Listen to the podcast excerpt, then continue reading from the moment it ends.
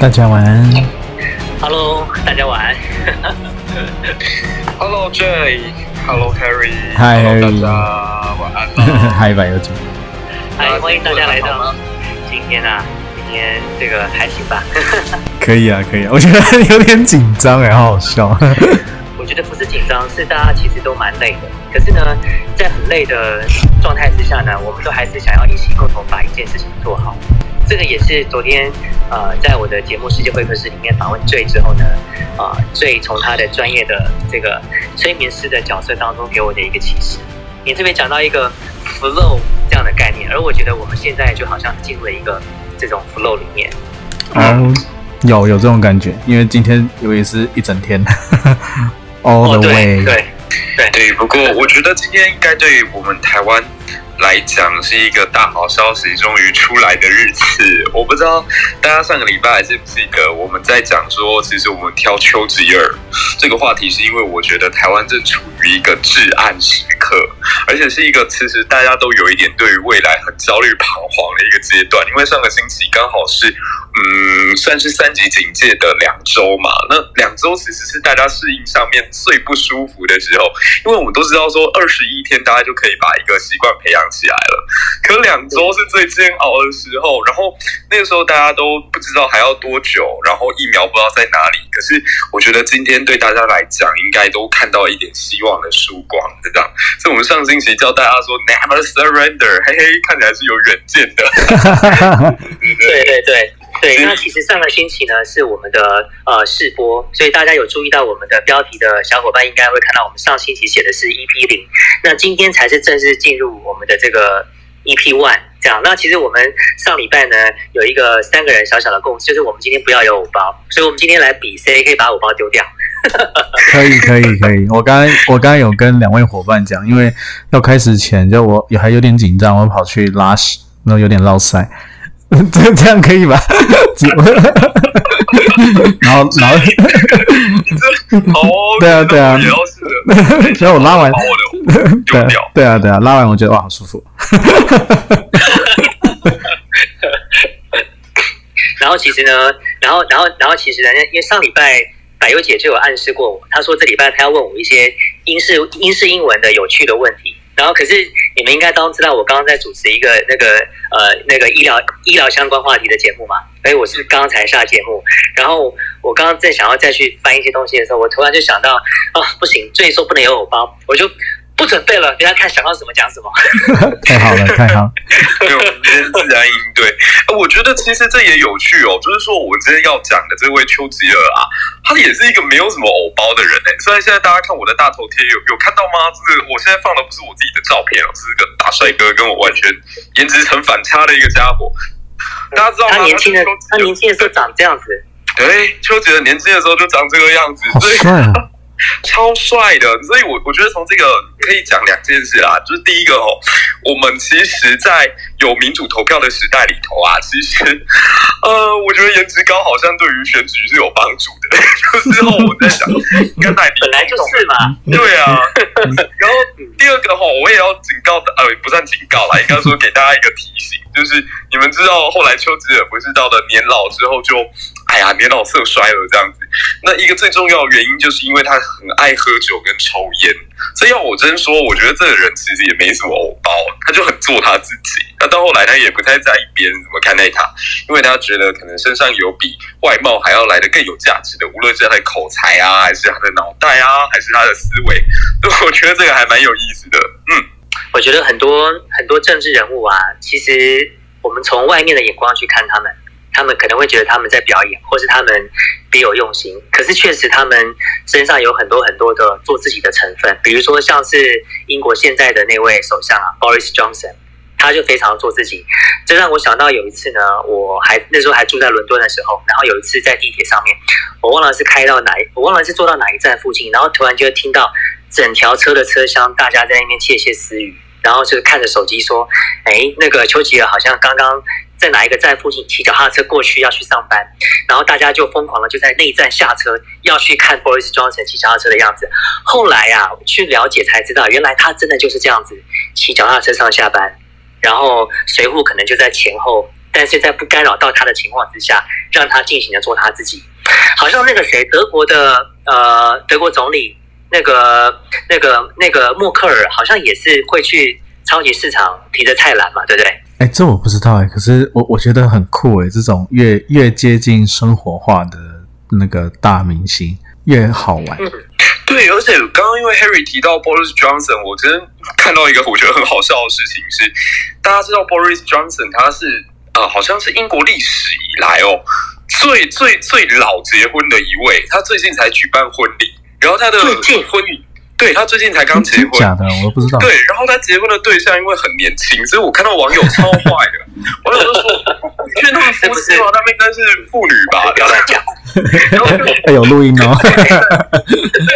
坏的在后面是因为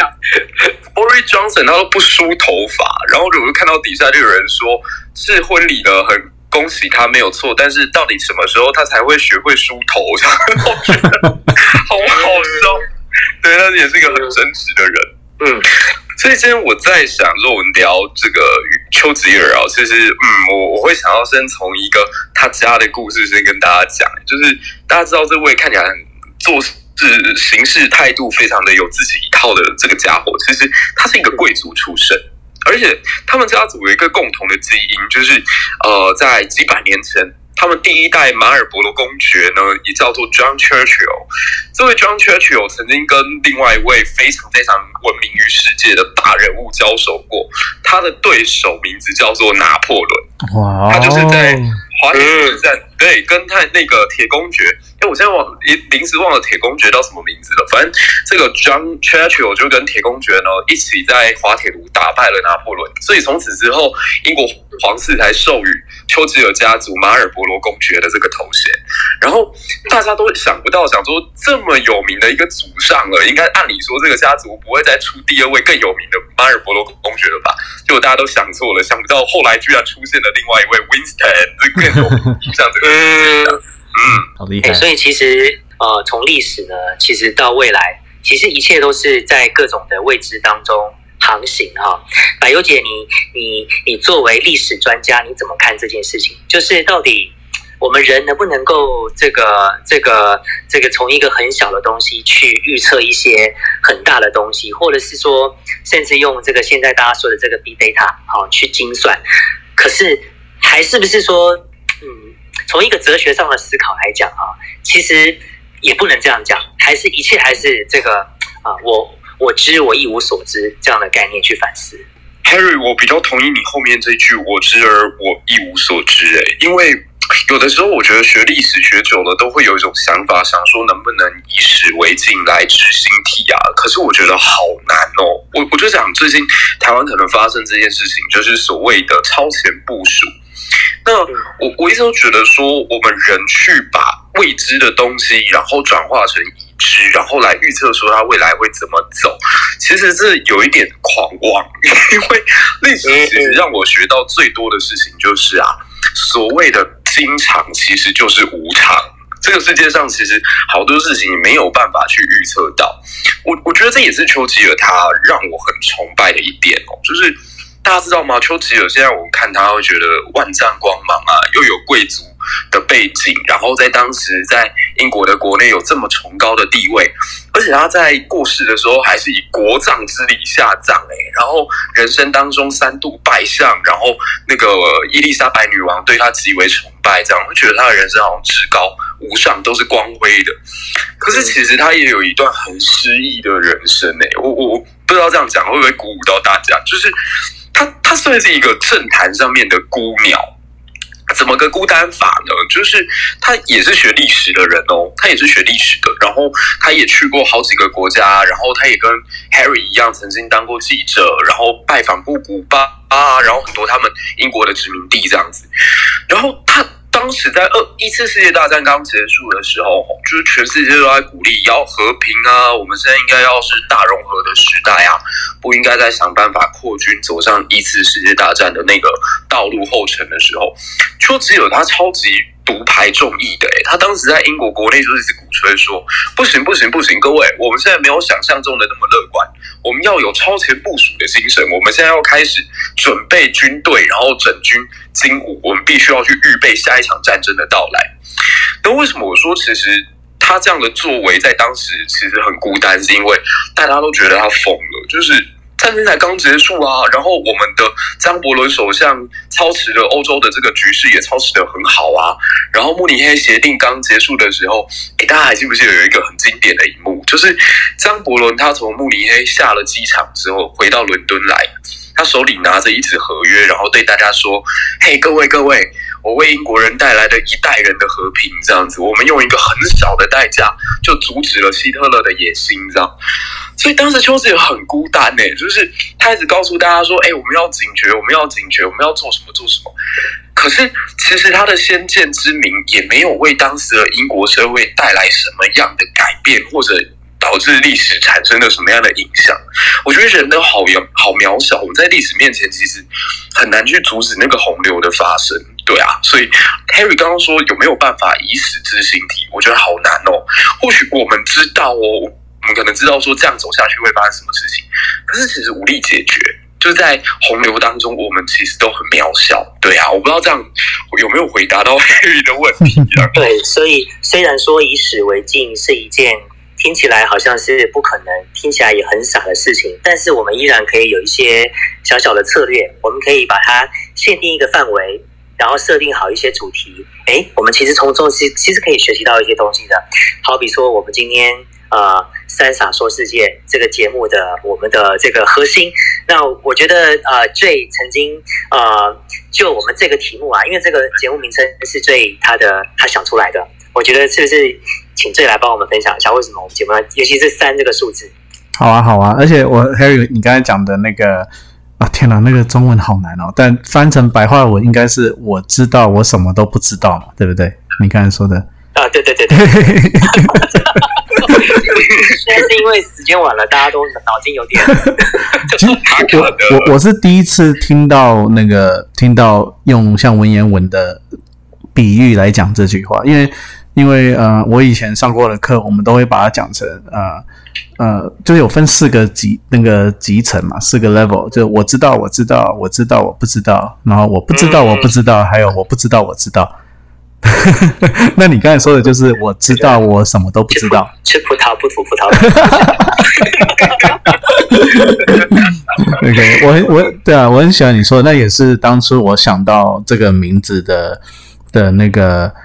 关联，就是那个呃三的意思其实就是开创数字，那三在呃。比如说东方文化，天地人啊，三才啊，都是关于创造的。然后在西方的呃 Trinity，比如说三圣一体啊，这个也是创造的。OK，那呃像一个男人、女人、孩子、小孩这样一个三的数字也是创造的，这是家庭的创造。所以三在数字学上它是代表开创、创造。那刚才傻呢？这个意思就是我刚才说的，我知道我什么都不知道。OK，所以我就用来比喻，呃，我们我们这三位这样子在讲，好像好像讲的头头是道，但其实 我们什么都不知道。对，是的。然后当然也也是因为这样子的的一个态度和想法，就是我把自己当成一个白纸，然后我也知道我什么都不知道。那这样子才会让我去。更想要去寻求更多东西，呃，不不管是真理啊，还是知识啊，这些，就是才才可以保持呃一个那个呃进步的状态。对对，然后一个一个比较 humble，一个比较谦虚的的心，去去去探索这个世界。对，所以我们也对，然后又是 Clubhouse 嘛，所以我们就是说来说世界，就是把把自己的，我因为我本来想说说宇宙，这个好像有点太玄了，所以讨讨讨讨论外星人的，对对对对对那边，感觉是外星人。OK，然后刚好刚好柏油姐是历史老师嘛，然后我是英文老师，然后 Harry 又是。就是专业的翻译呃记者，然后想说 OK，那我们很多的共同点就是呃在说话上面的，而且呃说这个字也是关于呃要，因为我觉得我们来到这世上就是要来呃表达自己、展现自己、来拥抱自己的，所以用于说来展现自己啊，所以就变成三傻说世界了。对啊，也因为我们傻，所以我觉得我们。有很多知识量也需要靠底下所有的来宾跟我们补充哦。像上星期我们在第零集的时候就感受得到，其实真的是高手在民间。我觉得，我我我不知道 J 跟 Harry 有没有跟我有同感，就是说我们很年轻的时候就当了老师这个角色，然后好像很多人就会设定说啊，你是老师，你应该懂很多事情。可是其实像我自己啊，我都觉得越在教学的过程当中，我学习到最多都是来自于我的学生。然后我会不断的在呃呃整个职业生涯的时候，我就一直感觉到，其实如果把自己保持成一个海绵，把我们当成我们是傻傻的状态，其实是最能够呃重新认知到很多新事情的。所以我就当当时听到 Harry 有这样的一个想法，认为说，哎，三傻说世界，最讲说这个三三傻的概念的时候，我觉得好棒哦！因为我终于可以卸下老师这个身份，我想要当一个傻瓜，真 的真的，对对对，OK。对，其实我跟你有一一模一样的感觉。以前当记者、当主播的时候，因为会接触到大量的采访对象，然后，然后，呃，你会认为说，哎，自己是不是每天都是吸收了很多很多庞大的资讯量？然后呢，你就会觉得自己知道很多事情。可是当当我离开了那样的一个产业、那样的一个位置之后呢，我突然间才惊觉到，哇！原来他们每一个都是我的老师，而且他们呃每一个人在自己的领域当中，那那个才是呃真正的专家。所以我觉得不管不管是在什么样的呃情境之下呢，像刚才最讲的，维持一个比较 humble 的心，好，就像像海绵那样子，那我们才可能呃共同创造出更多的可能性。可是如果要从零创造创造一出来，其实也确实需要难度，所以我们也需要一些，我们也需要一些梗。那其实最后我们选的梗会是演讲这件事情，为什么呢？我我先讲我的呃想法哈，因为呃，我认为一个人能够站在那个地方，然后在有限的时间之内，然后传达出一些经过设定之后的讯息，那个其实考验了几件事情。第一个是第一个是知识量，然后第二个是即时表达能力。那即时表达能力里面包含了语言能力，包含这个人的逻辑。然后还有包含这个人的生命的深度，以及他在他过去的人生的历程当中，他吃过多少苦，我觉得全部都可以，这全部都在里面都有脉络可以看得到。然后第三个是，我觉得也能够看出一个人的格局。好，那那那那当然，呃，人无分贵贱，每一个人其实呃上至这个国家领袖，然后下至可能是。走在街上的这个一介草民之类的，每一个人都有不同的人生、不同的挑战、不同的不同的成就也好、目标也好。可是我觉得，我们也许呃，我们可以不否认的是，呃，这些比如说做到国家领袖或者是一些代表性的企业家的人，他们的人生的波动是比一般人还还要多的。所以，也许我们三傻就假设设定，哎。他们是不是有一些啊，这个东西是值得我们学习的呢？所以，我们是不是可以把他们的演讲好提炼出来，作为我们这个节目的一个核心？那我们在这个当中，我们可以展示中文跟英文之间的呃这个语言翻译的乐趣。我们也可以学一学外语，我们也可以学一学演讲技巧。还有，还有就是我们可以漫谈历史。这就是我们会选择演讲来当做节目核心的的几个思维。没错，因为我不知道各位朋友就是在台下的所有朋友们，你们有没有经历过一个看传记的年代？就是曾经有一段时间，我自己很喜欢看那个梁实秋编的这个世界伟人传记，他写俾斯麦啊，然后写丘吉尔，然后我我觉得其实当时在看的时候都觉得哇，好闪闪发亮啊！他们好像就是。呃，人生当中很多的决策，你都会感觉到无比的智慧。可是我觉得三傻有一个新的精神，就是说，我们能不能把这些光芒都暂时先收起来，我们把它还原到一个更真实的状态。就是，其实大家知道吗？呃，纵使是再伟大的人，他都一定会存在好几个面相，一定有他脆弱的时候，一定有他失意的时候。那人在成功的时候，其实锦上添花的人很多，愿意给你掌声的人也很多，高光时刻大家都可以做得很好。可是我觉得透过演讲哦，我们可以去看到说，诶，那他在他低谷的时候，他获得了什么智慧，让他酝酿到了下一波有机会站上舞台的时候，绽放光芒的时候，他是如何做发挥，或者说为什么他会写出这篇演讲稿来，会不会跟他人生当中的某一些经历有关？我我觉得我们东方的孩子都太怕失败了。可是，其实失败真的很多时候反而可以给我们很多的能量，对。所以，等到我们今天在看丘吉尔这篇演讲稿的时候，一定会更有感觉。对啊，而且，嗯，我平常你看你说梁实秋，我吓一跳，我说哇，天哪，这个我快二十年没听到这个名字，好厉害。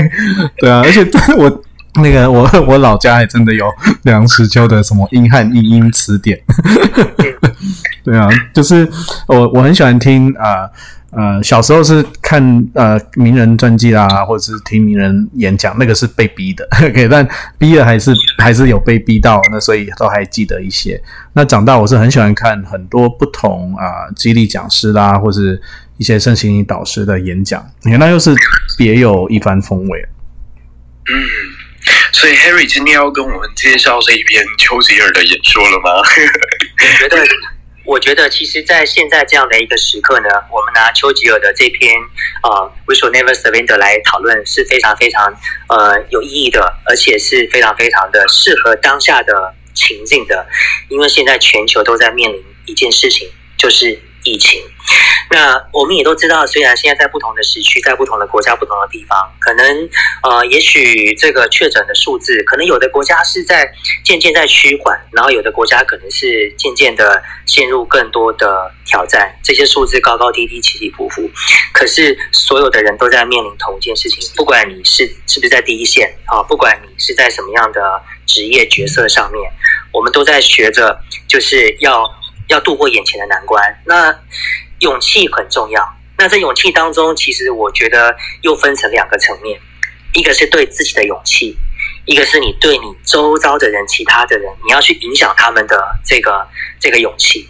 那我觉得丘吉尔他在我们今天要介绍的这篇演讲的当下，他面临的就是他自己。因为其实刚才听过百优姐跟大家介绍的时代背景，我们都知道，因为第一个他临危受命嘛，然后第二个是临危受命的这个应该这个因为最跟我一样都有在做企业教育，我们一定很清楚，一个企业里面一个领导人，当他在临危受命的时候，一定会面临很多很多的政治斗争的问题。那这个时候他要他可以说，我觉得他可以说是怎么讲呢？就是内外环视吧。他到底有几个环？第一个是他自己内心的很多很多，也许他啊还不确定，但必须要不得主不得不去面对的东西。那第二个环呢，就是他要去面对眼前这一群啊，可能开始担忧害怕的这个啊这些士兵跟将士。那有的人可能会反对他，但他不但呢要让他们接受他，他还要想办法去说服他们勇敢上场杀敌。那不止这样哦，还有第三个环，这个就请百优姐帮我们介绍一下喽。当时。这个英国是怎么样？是这个也不能说法国背叛他，而是在他这些盟友都一个一个离去的时候，那英国最后还是必须要孤独的去面对纳粹这件事情。而丘吉尔在面临这样的情境之下，他是在呃呃，就是从一层、二层、三层，哇，他要面临的勇气可多了。对我，我觉得 Harry 刚刚提到这个层次非常的重要，就是说。我们当然现在站在事后诸葛亮的角度来分析，都觉得英国采取跟纳粹作战，这应该是全民共识吧？这应该是大家都可以体会的，大家都可以支持的，大家都不会扯后腿的。但事实上，如果我们重新回到二十世纪的那一个年代的英国伦敦街头，你会发现，其实这样的声音根本就听不到。甚至在纳粹德国崛起的过程当中，各位应该都知道，英国跟德国之间其实他们存在很深的血缘关联。举个例子好了，我们现在知道说英国是温莎王朝，温莎蒙巴顿王朝嘛，我们就讲这个蒙巴顿。蒙巴顿其实这个字原本英文是 Mountbatten，可是其实 Mountbatten 它是来自于德国的一个呃地名，它是 Battenberg 巴滕伯格。那只是说 Berg B E R G 这个字在英文呃在德文当中是指山或山丘的意思，所以他们等到呃这个 Mountain 巴呃，对不起，巴登堡这个公爵他们的王室跟英国呃发生联姻之后呢，就为了要改成一个比较英式的发音，所以就改叫蒙巴顿，改叫蒙巴顿。但是在蒙巴顿王朝或温莎王朝的前一个王朝叫萨克森科达王朝，所以其实英国跟德国关系一直都很好。也就是说，当时在英国内部，其实有很多的人，他可能对于纳粹的崛起是无感的，不但无感，甚至支持。那为什么这么说？是因为哦，原本在我们的上一任丘吉尔的上一任首相张伯伦的时代，张伯伦一直有想要玩一个平衡的游戏，就是他不希望欧洲内部崛起任何一个强大的国家，大到威胁他的存在。所以他希望德国也可以不要太弱，因为德国如果强大，可以帮他制衡苏联以及法兰西。那对英国人来讲，其实苏联是一个很可怕的怪物。其实直到现在，我们还是对于共产主义心存一定的这个戒慎恐惧。更何况是在二三零年代，一九二三零年代的时候，人们根本就不知道共产党到底想干嘛。所以对于当时英国人来讲，最大的敌人可能是苏联。所以纳粹崛起，它是一个极为右派的政党，它可以帮我们挡住史达林的入侵。我们帮助一下纳粹，何乐而不为？可是丘吉尔当时就已经发现了，其实如果要分谁是最大敌人，谁是次要敌人的话，最大敌人应该是希特勒，再来才是苏联。但他当时这样的声音在英国国内根本就是没有任何人相信他的，甚至还得到一片讪笑。好啦，那至少英国还有一个外在的盟友，就是法兰西嘛。法国跟英国从一次世界大战以后，他们两边几乎都站在一起。虽然这个有一点历史吊诡啦，因为如果从历史的角度来看，英法两国之间的仇恨是很深的。我们都知道，英法至少经历过两次百年战争。一次是圣女贞德那一次，在十四世纪的时候，为了争夺法国的王位继承权。那第二次就是拿破仑战争以前，也一直到七年战争这个这个时间，也大概是百年的时间左右。所以英法两国其实一直以来都是有战争传统。他们是一直到呃拿破仑三世上台以后，才慢慢走在一起，一起打了克里米亚战争啊，一起打了这个英法联军进攻中国的战争，才慢慢的变成了盟友。那。这个时候，法国呢，身为英国最坚实的盟友，原本法国的总理是一直告诉这个英国方面说：“你放心，我们法国呢，不但有非常强大的陆军，而且我们有一条号称三百年都跨不过去的马奇诺防线在。所以，德国纵使对我们发动闪电战，或者德国有意染指我们法国。”没有问题的，我们绝对坚持的下去。那英国为了要加强这个双边的这个防守，所以也派了四十万的远征军摆在法国这个地方待命。所以如果我们在当时来看，英法两国的联军跟马奇诺防线叫固若金汤，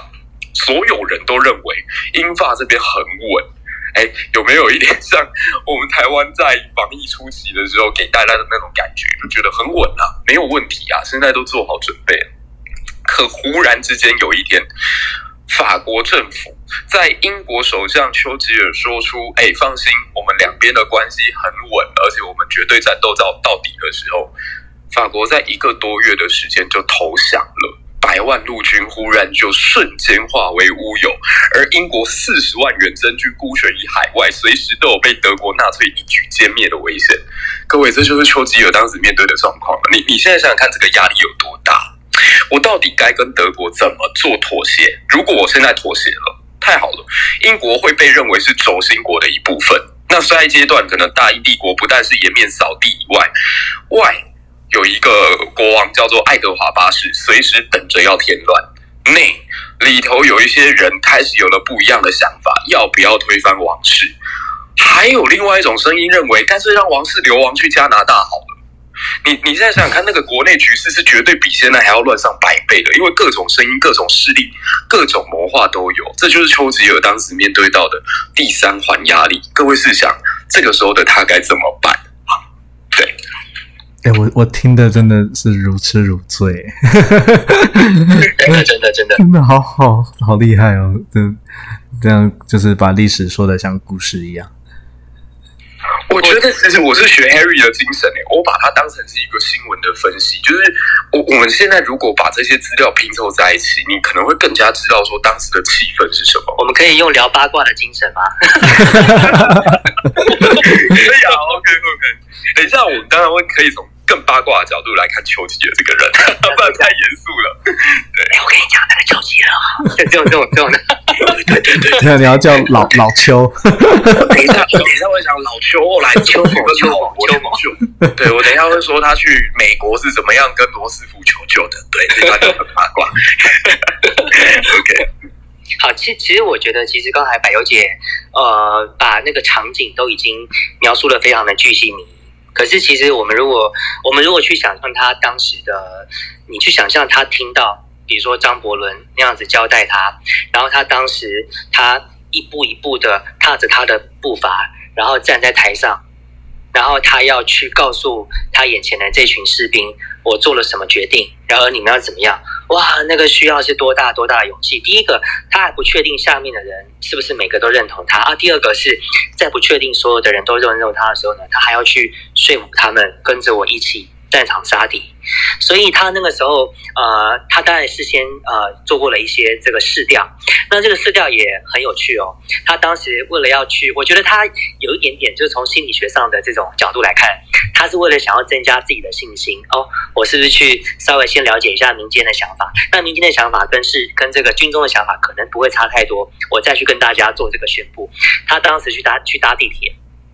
然后呢，他就在地铁上面，可能就是乔装成一般的这个民众吧之类的。然后他就去从第一个车厢走到最后一个车厢，一个一个问：哎，如果纳粹过来了，你呃，你的这个，你的你你的想法是什么？呃，fight or run 嘛，哈。然后呢，他问的每一个人，十个有十个都是 fight。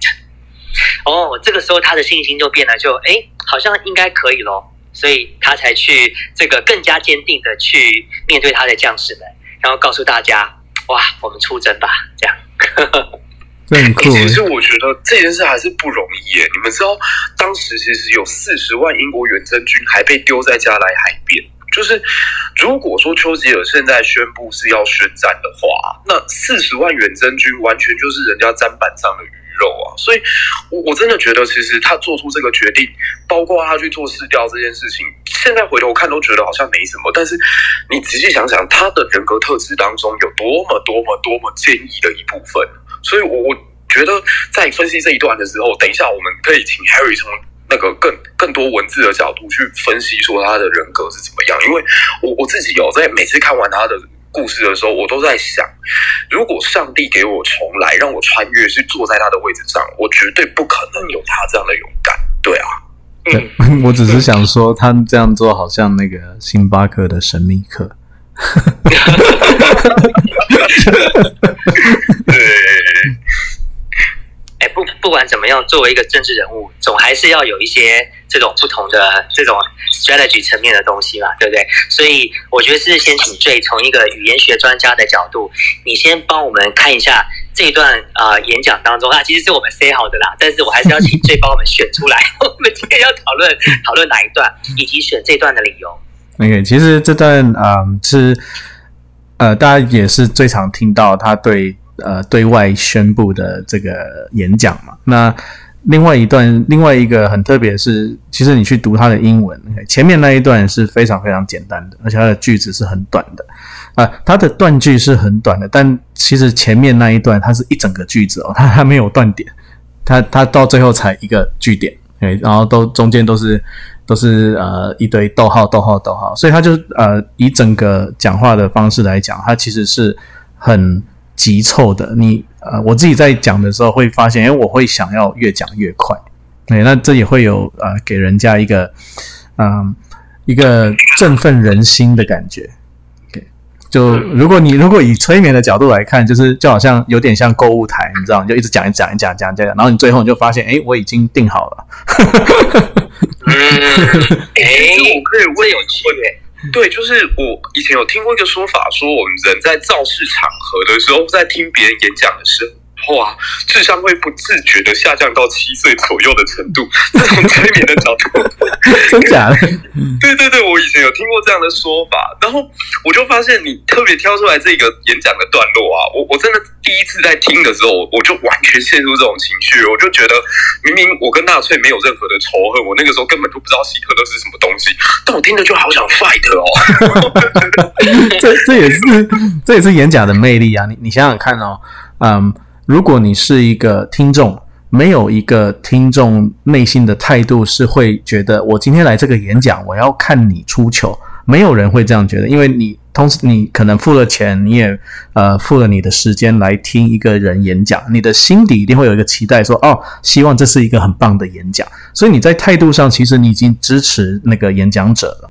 嗯，对你，你你其实已经你的脚已经踏过那个门槛，你已经你已经给他一个一个相信一个信任，就是哎，我也想要你讲的好，因为因为我都付了钱，然后花了时间来听，我当然想要讲讲者讲的很好啊。Harry，不知道你你认不认同、欸？因为我我觉得最讲的这个状况是我们普通平常会遇到的，可是政治人物讲话就不见得了。很多时候我们在看政治人物讲话的时候，可能因为心中有一个立场存在，所以不见得是想要听他表现好哦。我觉得等等他出糗这样，对，就是等他出糗，所以我才觉得其实丘吉尔这边很厉害，就厉害在这里，因为当时我相信也有不少人是在是丘吉尔的政敌。OK，包括英国的老百姓当中，一定也有一些人是在等着看他笑话的。那其实大家要注意，就是说民主时代也好，或者说等到我们这种近世以来有报纸以后，这样的状况在全世界各地其实都有发生。包括我，我前一阵子在看那个俾斯麦也是哦，俾斯麦刚上台的时候，当时德国的报纸居然就上面写说什么俾斯麦先生顶多一个月，然后我就觉得这也太坏了吧，很好笑。这好屌啊！对啊，然后我就发现哇，原来唱衰的人不是不是我们这个民族有的一个特色，其实全世界都会啦，对。大家都一样。其实你刚，其实你刚说到了一个重点，就是政治人物啊，我们常会看到，就说你会觉得他那样子好像是讲一些东西很愚蠢嘛，那是因为他不一定，就是你可能不是他的 TA，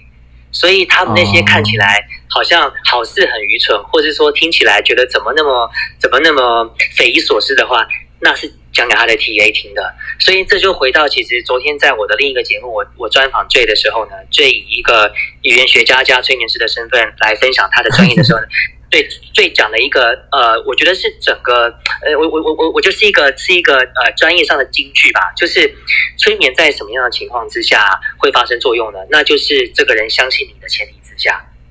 所以对这里是不是可以做一点小小的延伸或是补充？可以可以，呃，那还有我不是语言学家啦，我 我叫叫我嘴炮家可能比较好一点。嘴炮语言学家 嗯，对啊，就因为刚刚呃，其实催眠我们呃，我我自己有有嗯想到做催眠最容易成功的三大态度。那第一个就是意愿，就是对方个案如果来找我，其实他就有意愿了，所以就是你想要。嗯，那第二个就是啊、呃信任，因为他不只信任我，他也信任这个这样子的引导，催眠的引导，然后他也信任他自己，因为他他也信任自己所想的或是所讲，然后再来就是勇气，因为在呃在做个案的时候，他可能需要重新回看自己的一些过往经历啦，或者是遇到的事情，所以他要有勇气去突破他自己。你看，那这个其实跟呃在演讲的人，或者是呃待会想要上来演讲的听众们，这这也是一个就是呃三大态度，就是你有意愿，然后你也信任自己，哎，我做得到，然后你有勇气，就是举手，然后上来跟我们一起来演讲。嗯，嗯，好，那我们是不是？对啊，我觉得我们开始吧，我觉得 有有点有点拖，我们有点对，好好笑、哦。我们真的好有一种轻松的感觉，好像晚上，然后我们三个男人就喝了三杯茶，然后就开始点起烟，然后嗑瓜子，你你是丘丘吉尔上身啊？对对一个丘吉尔上身的概念。哎，那不行，喝茶，我们应该喝威士忌。我现在喝马上倒，我跟你说。你知道，我我刚刚在把这个我们节目的 link 还有 banner 分享给一些朋友，然后就有人回我说：“你们要关录音吗？”这样，关录音了，哦，好好笑。那丘吉尔是不是要上身了？那好啊 OK，好啊，来哦。，OK，所以我先，那我们我们形式是这样的，因为上如果上次有来的好朋友们应该也知道，呃，我会讲一段英文，然后 Harry 来翻，然后呃，然后 Harry 讲一段英文，然后我来翻之类的，那就是我觉得这都可以那个，或者下面有人想要翻的也可以上来，觉得哇这个这那个乱讲一通，我翻的比他好，就拜托上来。那那那这我觉得在进入这样的一个呃这个逐步口译之前呢，是不是可以先请你先分享一下，就是口译这件事情它的几种类别，然后比如说好了，我们等下会示范两种不同，一一种就是呃不带说服，只是传递者的角色，另外一种是要放情绪进进去的，这两种你可不可以先帮我们说明一下？哦，好啊，好啊。那嗯，我先说一下逐步口译哈。逐步口译就是呃，演讲者他会呃讲一句，然后翻译逐步口译他会翻一句，或者是演讲者如果讲一篇很大串的，一直连续讲下去，那逐步口译他会做一个 summary，那他就做一个那个呃大纲。那呃。会有通常两口译会分两种的，在比较正式的场合啊，比如说记者会啊，或是 UN 联合国啊这种呃政治国际的会议上，呃，逐步口译是不会带有感情的，就是不管对方他多么激烈，多么的呃有有情绪在表达的时候，他就是他们就是很平平的，他们就是完全中立。然后另外一种的逐步口译是，通常是在一些像商业讲座啦、销讲啦，或者身心灵的课程，那那个口译它反而是要把呃导师的情绪也一起翻出来的，所以导师做什么他就做什么，导师生气，那个口译的态度也是生气的，导导师甚至哭，那口译也要一起哭出来的。所以你有遇过老师哭的状况吗？有有有，就是呃，或是演讲者他讲的很激动，然后呃落泪，OK，那翻译他如果无法当场落泪，也要翻出就是哦，我我就是让人家知道哦，现在的我的情绪是伤心的。天哪，我觉得你比手语老师还要辛苦。哎，对哦，所以老师好像不用翻情绪。对啊，嗯，对对，那那个像像 Clubhouse 那个很厉害的就雅丽老师，对他他就是这这方面的那个佼佼者的那个最厉害的啊啊啊，最厉害之一。很想请问一下，就是那以两位的专业啊，你们觉得如果有机会让你们去翻译丘吉尔这一篇文章的话，那你你你们在当口译的这个角色，你觉得你是会带很大的情绪进去的，还是说你会选择平平静静的把它念完的？我我我觉得我一定会选那个有就是跟着他的情绪走的，就是有带情绪的，因为这一这个要翻呃没有情绪的，我觉得蛮难的，因为已经有有那个先入为主的观念，然后又看过好多他那样子的影片，就会想要，然后又又有那个电影效应嘛，就就会想要有很有情绪的翻出来。但我好期待，因为那我上星期大家有偶包，那这星期大家现在这么轻松的气氛之下，我我我觉得搞不好等一下 J 跟 Harry 会有更爆炸性的 好期待有一个对，我是我是毫不犹豫的会选择后者啦，因为我就是射手座。对啊，射手座是怎么样？射手座，射手座就是等一下看我们第二种版本 不过我会，我不过我会推卸责任，我会说那是因为我在 follow J 的情绪。靠呀，可是可是其实我我我先从另外一个角度来小小的补充一下，因为因为呃，我觉得这就可以刚才我们可以反映到刚才 J 所分享的那个内容，就是要把情绪传达跟演绎的的这个东西。那我觉得，因为因为这是专职口译，然后我我是兼职口译，我的主业是做别的工作，所以我觉得在这方面的训练呢，就会表现出两个人的差别。以我来讲好了，我如果在做这种带着情绪的口译的时候呢，我就很容易会被牵动，而且我会把自己的情绪放进去，我会带入，我会投射，所以哦他可能还没有到哭的那个程度，但是我会把我自己的经验放进去，我可能就会哭。哦我觉得这件事很有趣。我我一定要补充一个更有趣的事情哦，你知道吗？其实丘吉尔也是个射手座的男生。嗯，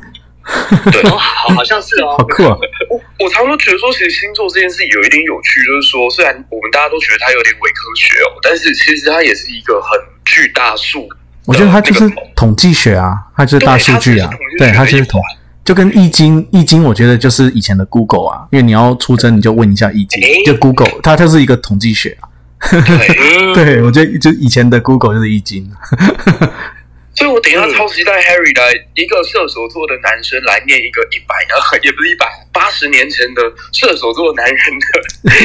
讲稿，我相信一定会很有火花。对，这很哎，这你是你是什么星座？我我突然忘记。我是巨蟹，我还蛮明显的。对，巨蟹，对我也是很明显射手座。杰哥呢？我是双子。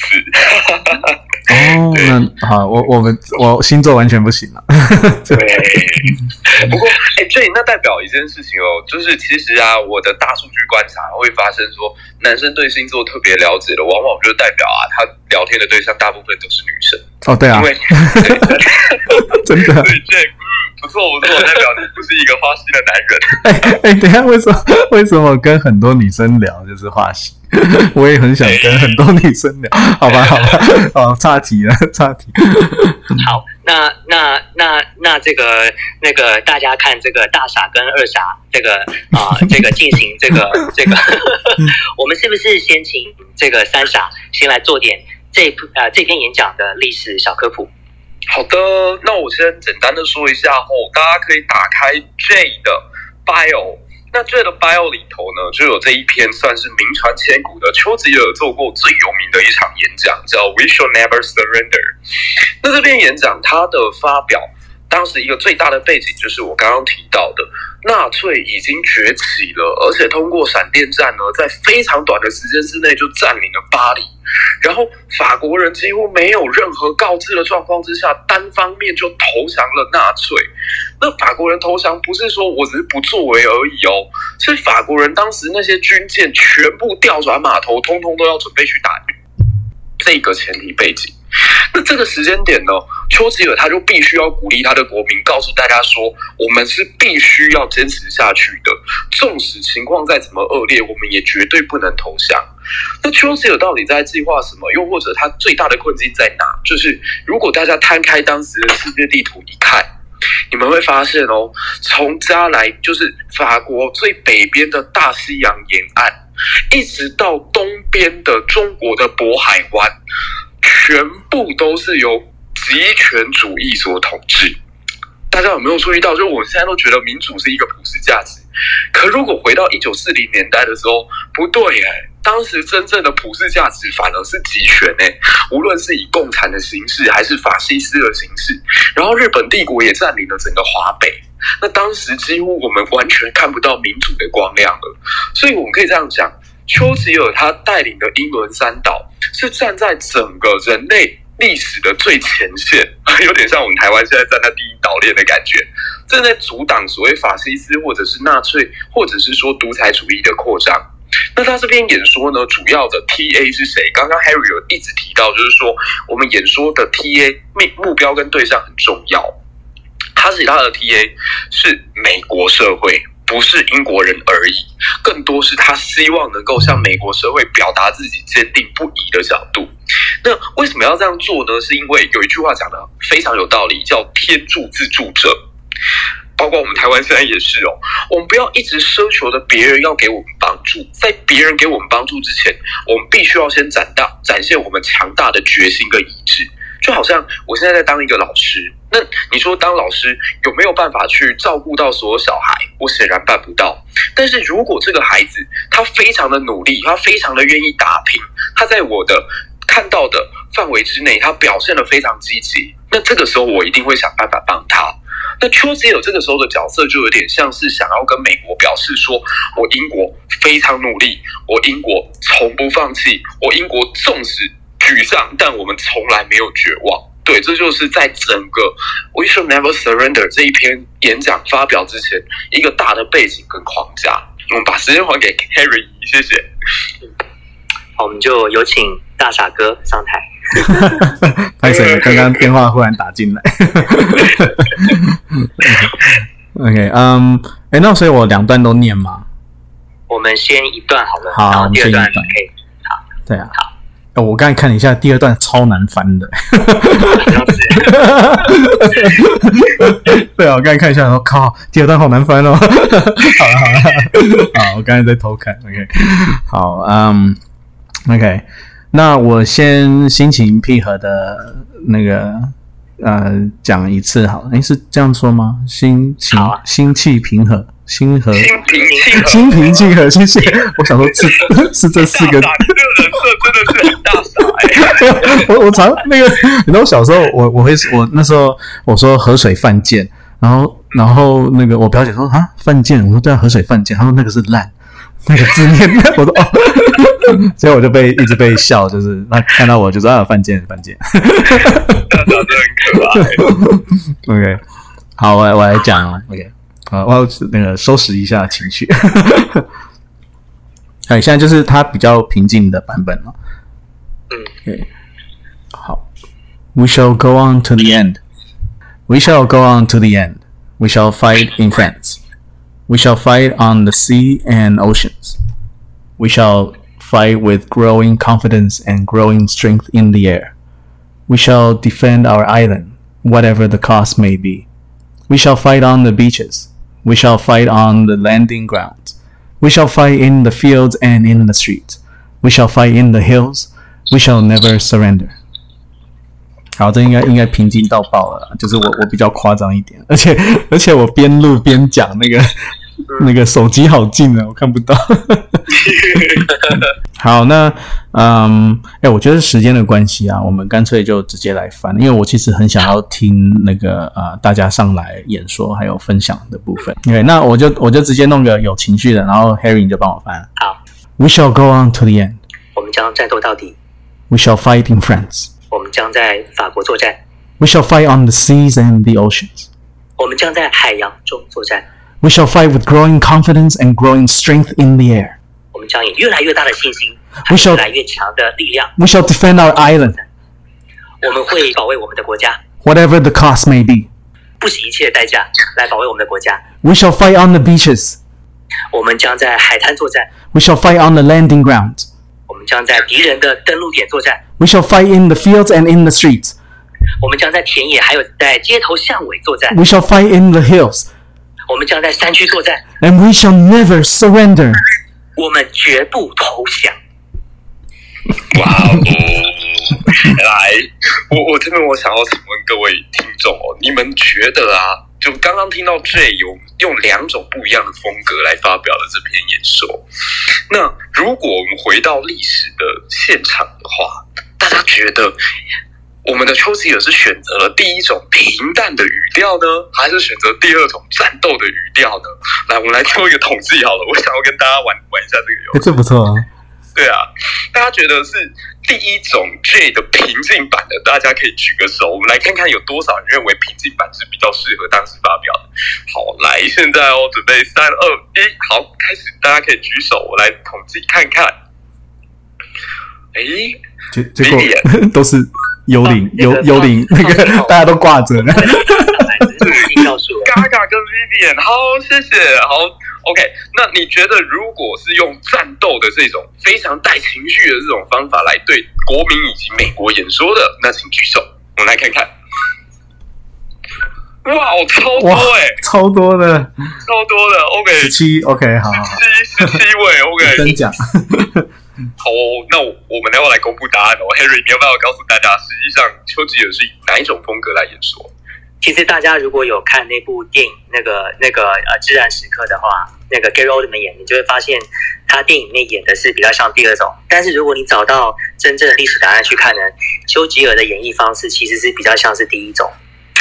所以真实的真实状况是平静的，但电影把它弄得非常有情绪。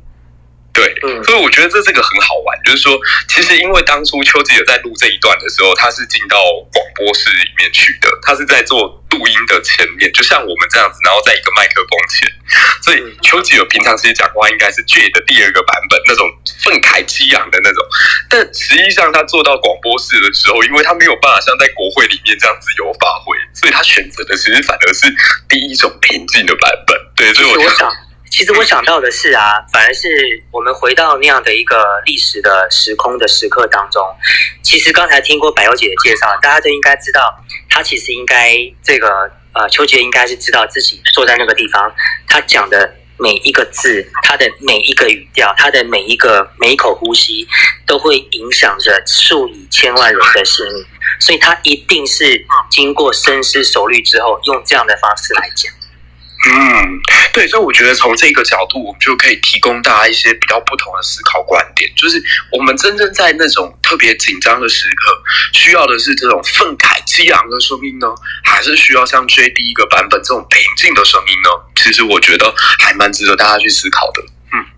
嗯，我想到的是啊，这个刚才那个柏油姐不是有说酸民在哪里都有啊，对不对？那我觉得如果从历史的纵轴来看，酸民应该是从现在到以前都有。那当然就是在你的阵营里面一定也会有反对你的人。所以我自己想到的是，如果当时丘吉尔他用这种愤慨的演讲，那台下的人有没有可能听了就会觉得说，你用那么夸张的方式，你是想煽动我们在煽动对。对，所以他是不是反而就选择一种，也许是不是呃最安全，或者是那种要达成某种目的的概率最大的方式，然后最后去用那样的方式来做演绎呢？这是我刚刚突然间想到的，就是就是这样这样的态度或说法，最可以影响到呃影响到最多的人了。嗯，他那时候的考量。我觉得刚看完二零二零年的美国总统大选，有很深刻这种感觉，就是大家去看那个拜登的演讲，其实拜登从头到尾他都非常的没有煽动力跟号召力。我常在看他在造势场合讲话的时候，我都会替他捏一把冷汗，就是心想说啊，讲的这么尬可以吗？都没有反应呢。然后你看那个当他 Trump 的的造势场合，你觉得哇，一个一个 party。对，然后他就跳那个什么 YMCA 啊，然后，然后我就觉得，对，然后你当然会觉得很嗨。可是看完那个开票之后，你就会发现，其实，在这种疫情或者是人心特别混乱的时候，我们需要不是一个那么欢乐的领袖，可能大家会更加期待的是，有没有谁能够把我们带领，然后安镇定下来。对，嗯，这这倒是很好玩，因为嗯，之前。我我呃高中有参加合唱团，然后那个我那个老师他脾气很暴躁，因为可是他是对音乐非常非常有热忱。OK，那他但他反而说，如果你要别人很用心听你，他是说 gotta speak like this。他是说就是一个他虽然讲的很小声，但是那个是非常笃定，然后速度反而是变慢的，而且是一字一句的。讲到你的心里，他是这样子的，我觉得哇，好酷！是啊，所以我觉得等一下我们请。朋友一起上来的时候，大家其实哈，我我这边要讲的是说，没有一套风格是绝对正确的。我很担心，等一下有朋友为了要表达这种愤慨激昂，然后忽然之间呼吸困难。等一下，等一下如果有机会上台的话，用你的风格，你搞不好会说的比丘吉尔更好，你搞不好会说的比 J 比 Harry。比我，但要比我更更好太容易了啦。但我相信大家会念出不一样的风格来，这样子我等一下也很期待。好啊，那我。